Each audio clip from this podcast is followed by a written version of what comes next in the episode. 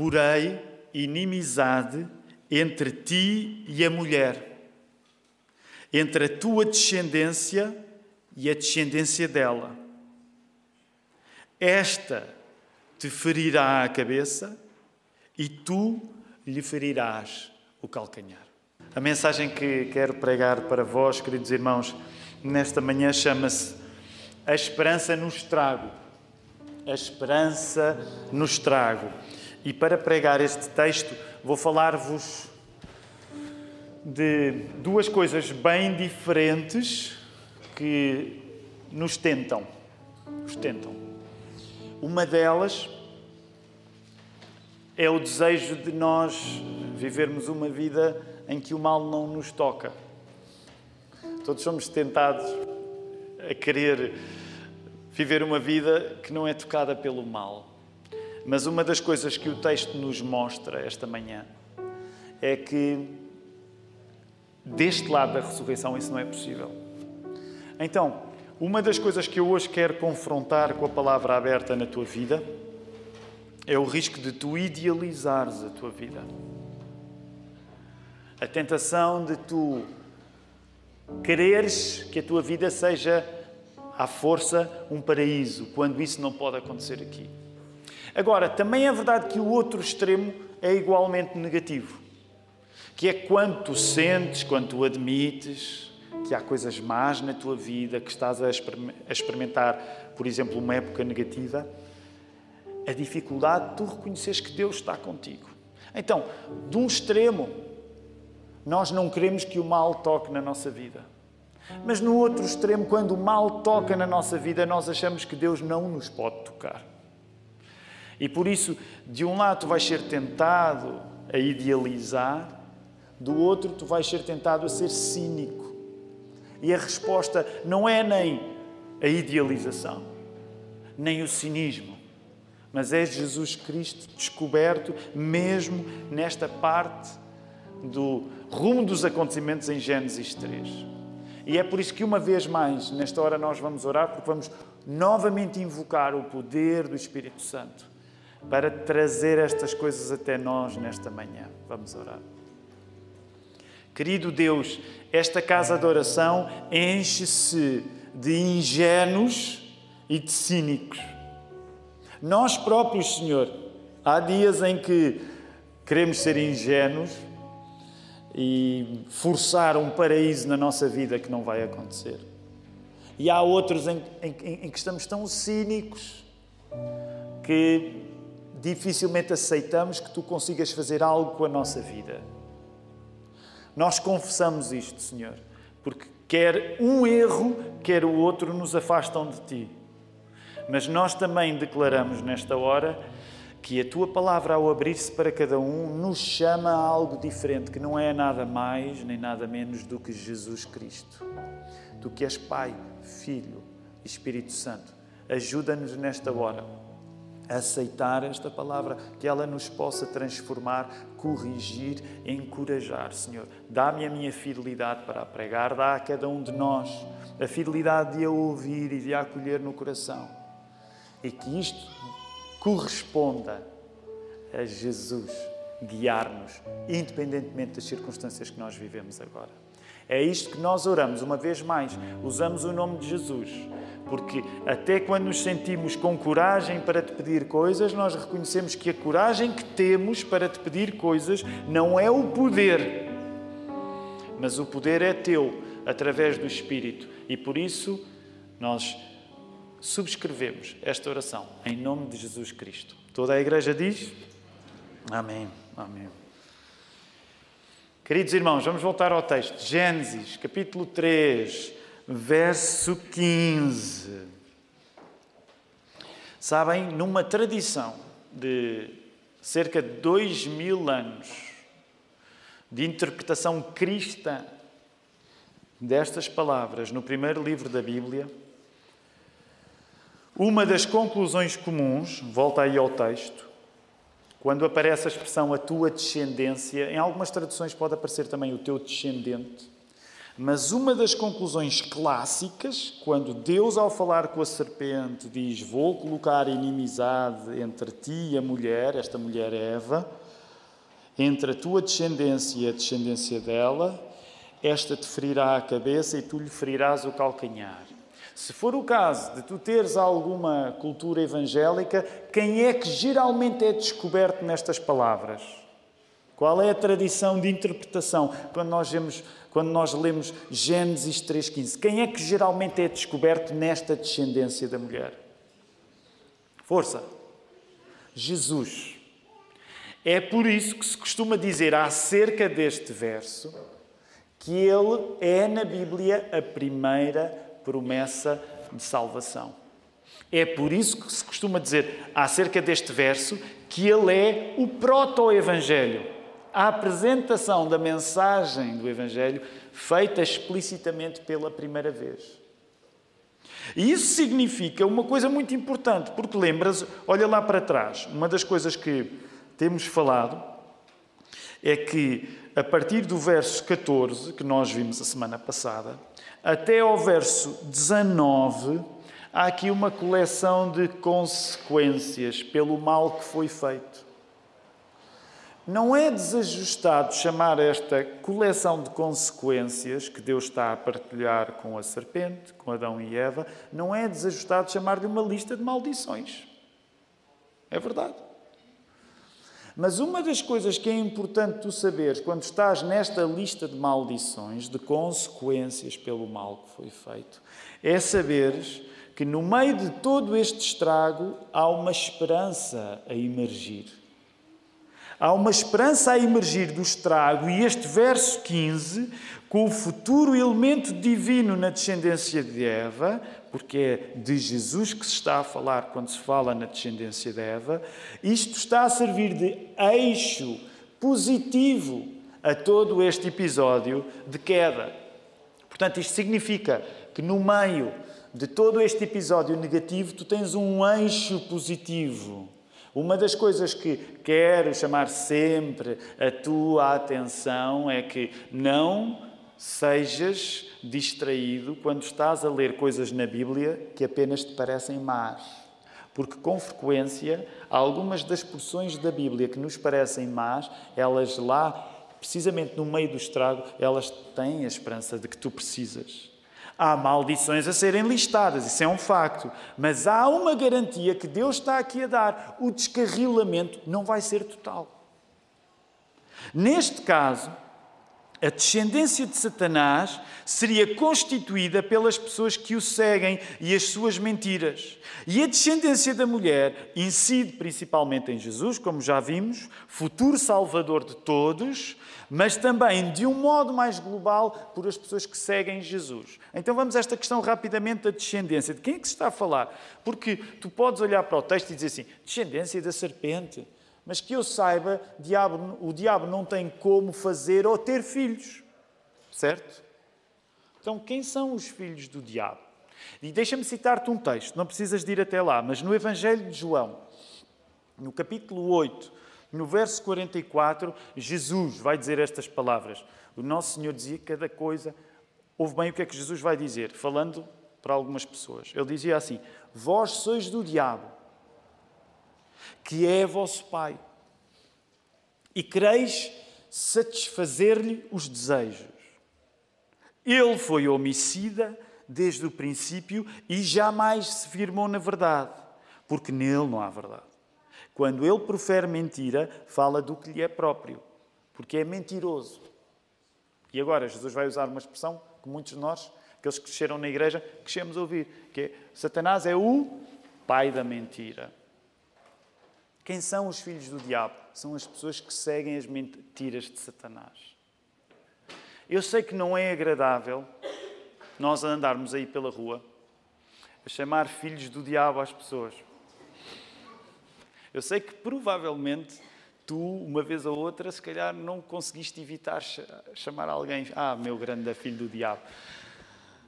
E teologicamente podias até estar certo, mas nós queremos ser cuidadosos, não andamos para aí a ofender as pessoas com esta expressão. Mas eu quero dizer-te uma coisa antes de tu pensares nos outros.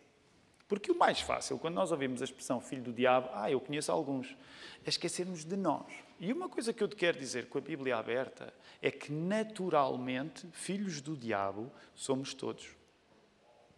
Sobrenaturalmente, somos feitos filhos de Deus.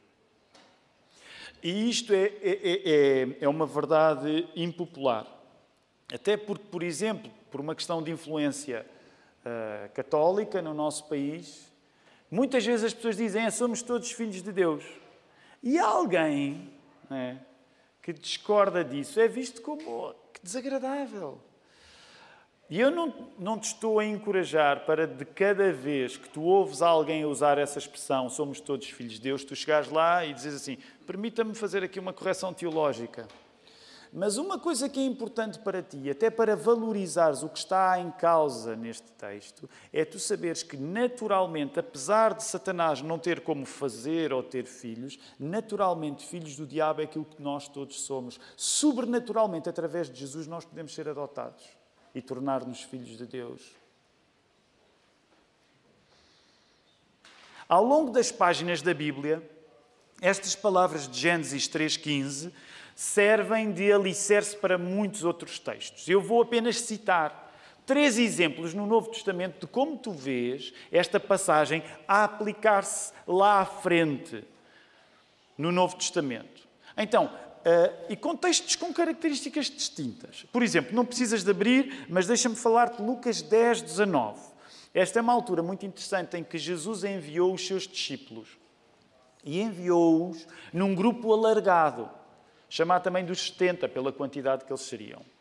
E nesta altura, eles, é, eles foram chamados por Jesus a pregar o reino. E diz lá que Jesus lhes disse: Eis aí vos dei autoridade para pisar de serpentes e escorpiões e sobre todo o poder do inimigo, e nada absolutamente vos causará dano. Okay. Nós já vamos voltar a este texto, ele pode parecer um pouco estranho, mas a primeira coisa que eu quero que tu faças ao ouvir este texto não é tanto já ficares impressionado com alguns dos detalhes, mas tu ligares este texto a Gênesis 3,15. Ok? A descendência da mulher ir ter o calcanhar ferido, mas a descendência de Satanás ter a cabeça esmagada. Outro texto, diferente. O apóstolo Paulo escreve uma carta, uma carta do Novo Testamento, aos Romanos, Romanos 16, 20. O apóstolo Paulo diz assim, já no final da carta: E o Deus da paz, em breve, esmagará debaixo dos vossos pés a Satanás. Ok? Contexto diferente. Primeiro era a vida de Jesus no Evangelho, agora é uma carta no Novo Testamento. O apóstolo Paulo está a usar novamente esta ideia da cabeça da serpente ser esmagada como algo que pertence ao futuro dos crentes. Deixa-me dar-te um exemplo ainda do último livro da Bíblia, já que estamos a falar do primeiro, deixa-me levar-te ao último livro da Bíblia, Apocalipse, capítulo 12, verso 7, numa circunstância que até pode parecer algo deslocada. Diz assim lá: Houve peleja no céu e Miguel e os seus anjos pelejaram contra quem? Contra o dragão.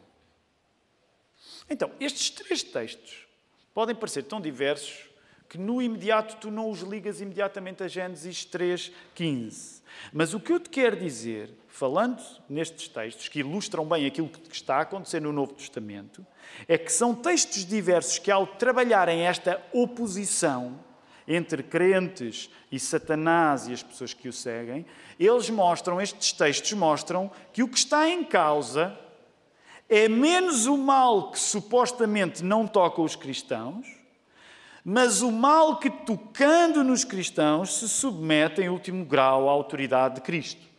Esta é uma frase longa, por isso é que está ali também. Então, o que eu te quero dizer, quando tu lês textos que te parecem algo estranhos, e por exemplo, no primeiro texto, eu dei este exemplo e vou, vou, vou voltar a dá-lo, uh, falando numa coisa específica que, por exemplo, por exemplo, acontece em Portugal, que eu saiba, não acontece, pelo menos não tenho conhecimento. Mas nos Estados Unidos acontece. Há movimentos religiosos que, quando leem o, o primeiro texto em Lucas, não é? Aquele quando Jesus diz: Vocês vão pisar em, em, em escorpiões e serpentes e não vos vai acontecer nada. Ou no final do Evangelho de Marcos, quando isso é, é dito. Nos Estados Unidos há assim, alguns movimentos religiosos. Eu não sei se vocês já viram algum filme ou algum documentário, mas que sabem, que, sabem qual é o auge do culto? O auge do serviço religioso não é a pregação da palavra, é baseado na interpretação literal destes textos. Eles levam, sabem o que é que eles levam para a igreja? Cobras. Então, nessa fase, assim, o auge é andarem a mexer em cobras para provar a palavra que lá, está, lá estava escrita. Nunca, viram, nunca viram isto acontecer num filme nem nada? Não sabiam? Sou eu que vos estou a dizer isso? Não sabiam que há cobras dentro de igreja em alguns lugares? Há algumas que são literais, alguns já sabiam. Mas eu estou, eu estou a falar-vos de cobras literais, ok? Que muitas vezes são chamados snake handlers ou coisa assim. Nos Estados Unidos existem igrejas destas, porque interpretam literalmente. Ora, porquê é que eu estou a dar este exemplo que tu podes achar, isso não tem nada a ver comigo? É para te dizer que aquilo que está em causa em Gênesis 3,15, quando é prometido Jesus, mas é prometido também que a descendência de, da serpente nos vai pisar o calcanhar, o que está em causa não é que o mal te vai, não te vai tocar. O que está em causa não é que o mal não te vai tocar. O que está em causa é que, mesmo quando o mal te toca, Deus já garantiu a vitória.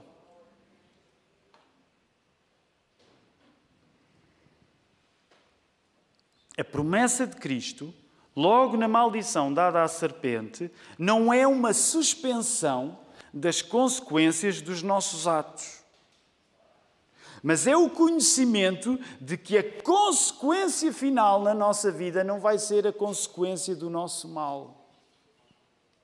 Quando tu és cristão, tu sabes, se tu fores sério, tu sabes que quando és cristão, não foram levantadas da tua vida as consequências por coisas erradas que tu já fizeste ou que ainda irás fazer. Tu vais ter, nesta vida, deste lado da ressurreição, tu vais ter sempre de lidar com as consequências dos teus erros. Mas quando tu és cristão, tu sabes que maior do que essa consequência do teu mal é a consequência da vitória pertencer a Deus através de Cristo Jesus. Neste sentido, quando os cristãos acreditam que são salvos através de Jesus, isso não corresponde ao nosso pecado ser impedido. Até porque só ainda no campo da Bíblia, Adão e Eva estavam a ouvir esta promessa da salvação. Meu querido irmão, minha querida irmã, folheia só mais, só, só, só mais um capítulo para a frente. A promessa da salvação não significa que o mal terminou ali. E nós muitas vezes Lá está, queremos tornar a nossa vida num paraíso e pensar assim: como eu estou salvo, já nada de mal me toca. Meu querido, avança aí, capítulo 4. Portanto, Adão e Eva tinham acabado de saber o descarrilamento não vai ser total. Há esperança. Há salvação para nós. Mas olha aí o capítulo 4. E esta frase eu ouvi do pastor Joé da Terceira Igreja Batista de Lisboa e nunca mais esqueci. O primeiro bebê do mundo o primeiro bebê do mundo, porque foi o primeiro bebê que existiu, é o primeiro assassino. Caim foi matar o segundo bebê do mundo, o seu irmão, Abel. Já pensaste nisso? Portanto, vamos falar acerca de consequências. A salvação, a salvação já foi dada, mas há muita consequência. À medida que tu vais folheando as páginas da Bíblia, aí as consequências não param. As consequências não param. Agora aplica isto à tua própria vida.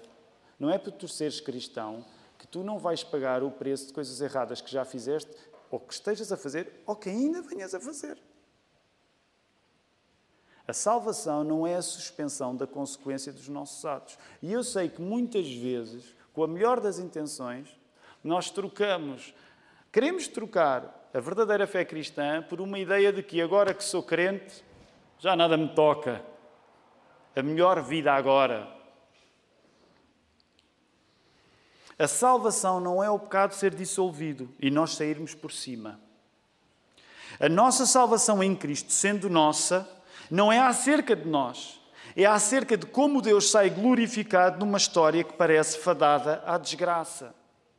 Sabes que é absolutamente normal que pessoas olhem para ti e digam assim: bem, tu para cristão não te estás a safar muito ao olharem para dificuldades na tua vida.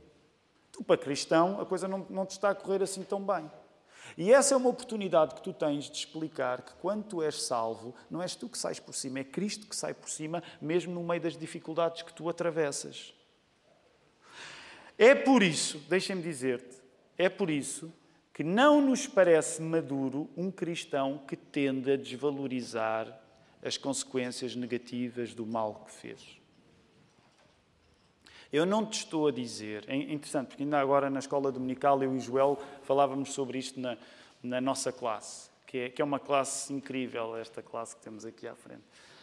Um, não se esqueçam, vão à parte. Vai chegar agora ao fim o, o mês de março e, e, aquilo que nós devemos fazer, aqueles que são adultos, é escolher uma classe diferente, não é? Portanto, porque as nossas classes de adultos duram três meses. Portanto, significa que no primeiro domingo de abril tu deves escolher outra classe para ir. Mas nesta classe incrível que nós temos aqui, uma das coisas que estávamos a falar era precisamente este assunto acerca da maturidade que se espera de alguém que, quando é cristão, ele não desvaloriza as consequências negativas do nosso mal. Mas também, deixa-me dizer-te uma coisa, nós também reconhecemos que, por vezes, acabamos, também pode haver o risco de sublinharmos mais as consequências negativas do que a esperança que temos em Jesus. E por isso, já vou deixar essa esperança para o final. Antes de ir a essa esperança, deixa-me, no entanto, dizer quando tu és cristão, não é uma contradição, novamente é um paradoxo, mas quando tu és cristão, tu sabes que se não valorizares as consequências negativas do mal que fazes, ironicamente, tu também não valorizas aquilo que é absolutamente extraordinário que Deus faz por ti. As duas coisas vêm junto. Eu sei que isto não é uma maneira muito atraente de chamar pessoas cristãs à fé, mas uma coisa que eu te quero dizer é que quando tu vives uma fé madura, tu vais passar a ser mais sensível ao mal que tu fazes. Isto não é só. Isto não é um piquenique num dia de sol.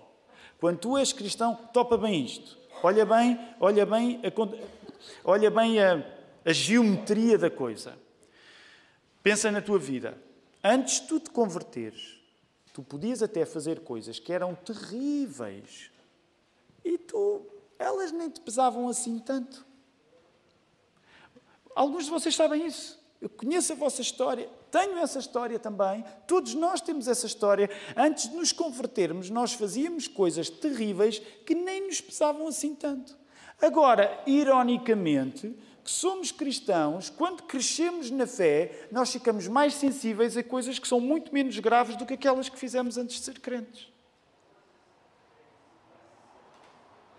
Nós passamos a sentir mais uma coisa que no tempo em que não éramos crentes não teria nenhuma importância, precisamente porque quando tu sabes aquilo de que Deus te livrou do pecado, tu valorizas mais o Deus que te livrou do pecado. Portanto, quanto mais santos nós somos, mais sensíveis nós somos ao pecado.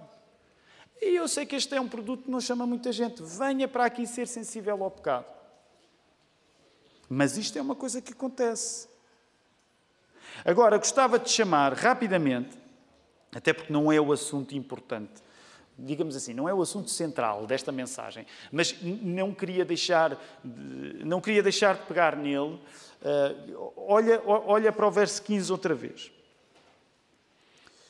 Bem, há muita coisa que nós podemos falar. Como sabem, qualquer preparação para uma mensagem, sabem que mais difícil não é tu juntares, quando, por exemplo, para, para os irmãos que, que se sentem chamados e que para, para, o Ministério da Palavra, este é um conselho que, irremediavelmente, nós, os pastores, damos sempre. O mais difícil na preparação da mensagem não é aglutinar coisas. Isso qualquer pessoa faz. O mais difícil quando nós preparamos uma mensagem é deixar de parte. E todos vocês já assistiram a mensagens, provavelmente minhas também, em que vocês disseram: Ah, eu gost... teria sido uma benção muito maior se o Tiago tivesse deixado alguma coisa de parte, não é? Porque à medida que nós vamos ficando mais experientes na, na, na arte de pregar, é muito importante deixar coisas de parte. E há muita coisa que aqui está a ficar de parte e que eu quero encorajar-te para tu tomares nota das tuas perguntas, geral.igrejadalapa.pt, geral.igrejadalapa.pt. Se tu estás a assistir à transmissão do Serviço de Culto, também podes enviar as tuas perguntas. Não precisas de estar cá, nem sequer no país, para enviar perguntas. Porque à quinta-feira é aquele dia que nós queremos voltar. E deixem-me dizer-vos, isto não é publicidade enganosa, é real. As quintas-feiras estão cada vez melhores. Ainda na última quinta ainda estava mais gente e nós falamos de tudo um pouco com a Bíblia aberta. As perguntas em relação ao sermão, falamos de algumas questões até em relação aos planos da igreja, tendo em conta que vamos ter uma assembleia, contas, tudo isso. Falamos tudo. A quinta-feira, como o Marco dizia há pouco, é de facto aquele período em que a Igreja tem, de uma maneira mais informal, oportunidade de se conhecer melhor. E deixa-me até pegar aqui numa coisa interessante e curiosa. Eu sei que nem todos conseguimos estar à quinta-feira, eu não quero que tu te sintas culpado. Não venhas nunca à quinta-feira por uma questão de culpa. Mas se tu puderes, é um privilégio. Tu vais sair melhor de quinta-feira quando vens do que quando não vens. E uma das coisas interessantes no testemunho da Renata e do Daniel, e que acontece com muitos de nós, graças a Deus, há pessoas que estão a chegar à Lapa e que se comprometem logo com a quinta-feira e que rapidamente conhecem melhor a igreja do que quando não estão na quinta-feira. Agora, eu sei que implica sempre sacrifícios. Nada na vida que é importante se faz sem pagarmos o preço por isso. Mas uma das coisas que, por exemplo, não vou mencionar, mas volto a olhar lá, é a questão da inimizade. Nós estamos aqui a falar, por exemplo, na palavra inimizade que é o facto de nós termos uma inimizade com o poder das trevas não significa que o poder das trevas deva produzir em nós medo. E muitas vezes nós ouvimos esta palavra inimizade, hostilidade e pensamos logo em medo. E não é isso que está em causa. Isto é só para dizer um dos assuntos que eventualmente nós vamos explorar na quinta-feira e que nós estamos a explorar agora. Agora, olha para rapidamente aí de volta a questão da descendência. Ok, quero dizer-te uma coisa. Não é possível nós falarmos de descendência e, nesse sentido, não é possível falarmos da existência de filhos sem feridas futuras. Os filhos do diabo terão a cabeça ferida, os filhos de Deus terão o calcanhar ferido. Feridas. E é interessante isto, porque tu podes aplicar este princípio espiritual à tua vida, reconhecendo que ter filhos é a garantia de que tu vais ter o coração partido. Quando tu és pai, quando tu és mãe, tu tens a garantia de que o teu coração vai ser partido. Agora, eu não quero dar-te a ideia que ter filhos é uma maldição. Ter filhos é uma benção. É curioso, ninguém disse um amém, mas ter filhos é uma benção. Há algum amém? De facto, é aquilo que já disse no primeiro turno. Todos os pais de filhos estão aqui na fase do arrependimento, porque não há ninguém que esteja a celebrar. Ter filhos é uma benção, irmãos. Amém? É que temos de ser nós a dizer isto, porque nós temos muitos. Se nós temos muitos, não dizemos que é uma benção, ninguém vai querer ter. Vai dizer, a Lapa é aquele sítio onde as pessoas andam enganadas a ter filhos e tristes pelo facto de os terem, não é? E não é essa a mensagem que nós queremos passar. Ter filhos é, de facto, uma benção. Aliás, permitam-me até dizer isso, não consigo evitar isso, mas hoje até eu tenho o meu cunhado David uh, conosco. Vocês depois deem-lhe um abraço especial. Ele foi pai hoje, agora, ainda há bocado, durante esta noite. E então é mesmo a benção David. Sai daqui absolutamente convencido que, que, que, a chegada de Samuel depois do Lucas é uma bênção para, para, a tua vida. Agora, mas há uma coisa que eu te quero dizer com a Bíblia aberta, de facto, é que quando tu és pai, quando tu és mãe, tu sabes que a, a felicidade que vais eventualmente sentir ao, no resto da tua vida vai estar dependente da criancinha que te foi dada. E deixa-me só dizer isto, isto não está no manuscrito, mas eu não evito dizer, até porque é nestas alturas que nós também podemos dizer algumas coisas interessantes. Aqueles que são pais, uma das coisas que eu te quero chamar, tu não podes fazer um paraíso da experiência de ser pai, porque de facto tu sabes que não é assim. Tu sabes que não é assim. Não tens de fazer disso uma tortura, mas tu sabes que não é assim. Porque todas as tuas presunções de felicidade, de alguma maneira, são desafiadas quando tu tornas pai, quando tu tornas mãe. A partir desse momento, sabes que qualquer que seja a felicidade que te toque, ela vai depender do futuro do teu filho. Agora, deixa-me dizer a coisa positiva, porque ter filhos não foi uma coisa que começou depois do pecado entrar em Adão e Eva, certo? Ter filhos foi uma coisa que começa logo em Gênesis 1, 28. Ter filhos é da ordem da bênção, porque foi uma das maneiras que Deus disse que era necessário para eles dominarem a terra, em Gênesis 1, 28. Portanto, ter filhos faz parte do plano do paraíso. Mas gostava de te encorajar a assumires um facto que tu já vais tomando como incontornável. Se romantizares a educação dos teus filhos, vais ignorar o mundo inaugurado por Gênesis 3. Não romantizes a educação dos teus filhos, porque isso é ignorar o mundo inaugurado por Gênesis 3.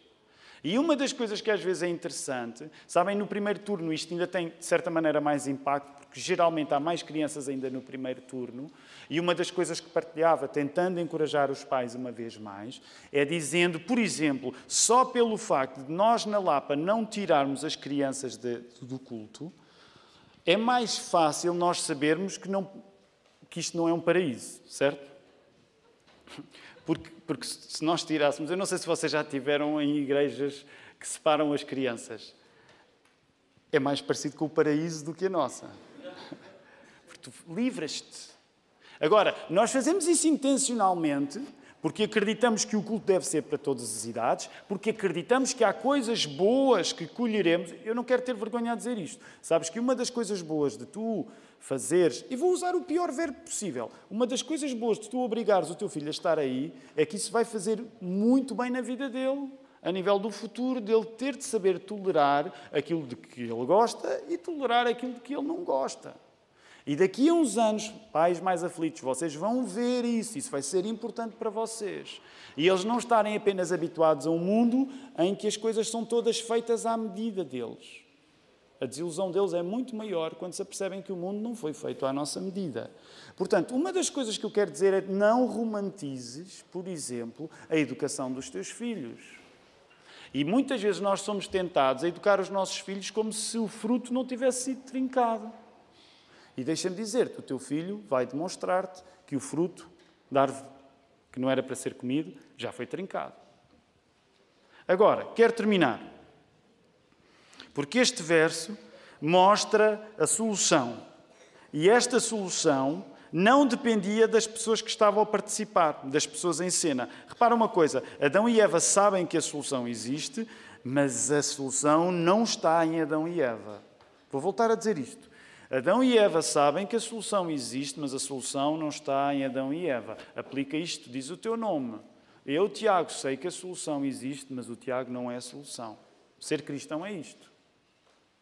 Eu, Tiago, sei que a solução existe, mas o Tiago não é a solução. Nessa mesma medida, a nossa vida nunca é resolvida por nós, mas depende sempre de algo que está para acontecer além de nós. A nossa verdadeira felicidade implica sempre um futuro que não será completamente nosso aqui.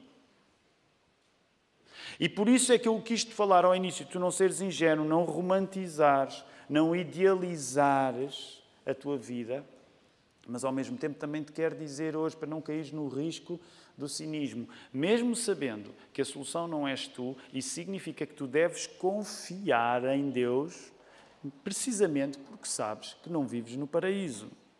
A esperança, o que é que é a esperança? A esperança no meio do estrago.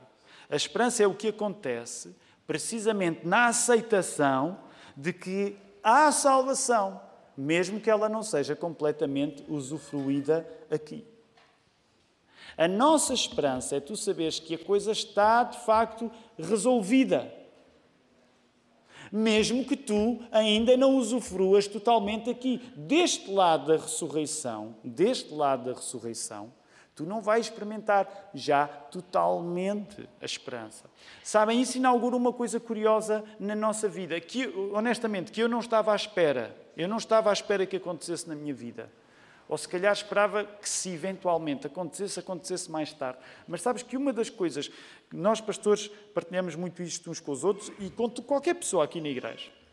Sabem que às vezes a melhor palavra de consolo que nós temos para dar, e isto é uma palavra de consolo, pode não parecer, mas sabem que às vezes a melhor palavra de consolo que nós temos para dar uns aos outros é dizer assim: ainda bem que vamos morrer e estar com Deus. É verdade. Porque tu vais viver uma série de coisas que tu não vais ter a resolução aqui. E por estranho que pareça, por sinistro que pareça, por tétrico que pareça, nós podemos dizer: ainda bem que eu vou morrer. Ainda bem que eu vou morrer e quando eu ressuscitar, eu vou ver o rosto de Cristo. Porque aí sim, finalmente, aquele trajeto medonho de consequências do nosso mal vai estar aí sim resolvido de uma vez por todas. Tu traz as tuas cicatrizes, tu traz a certeza que na vida foste muito mordido pelo poder de Satanás. Mas tu sabes já que com todo esse poder a acontecer e a morder-te, a vitória final é de Jesus Cristo, que chega àquela cabeça que te morde e que a esmaga. Não há melhor notícia do que esta. É uma esperança que nos levanta. E nós vamos encontrar-nos com, este, com esta descendência da mulher, com este filho da mulher. Filho da mulher, já viste? Filho de Deus, Jesus Cristo. Que Ele nos continua a levantar, hoje e para sempre. Vamos ficar de pé, vamos usar a nossa voz para louvar o Filho de Deus.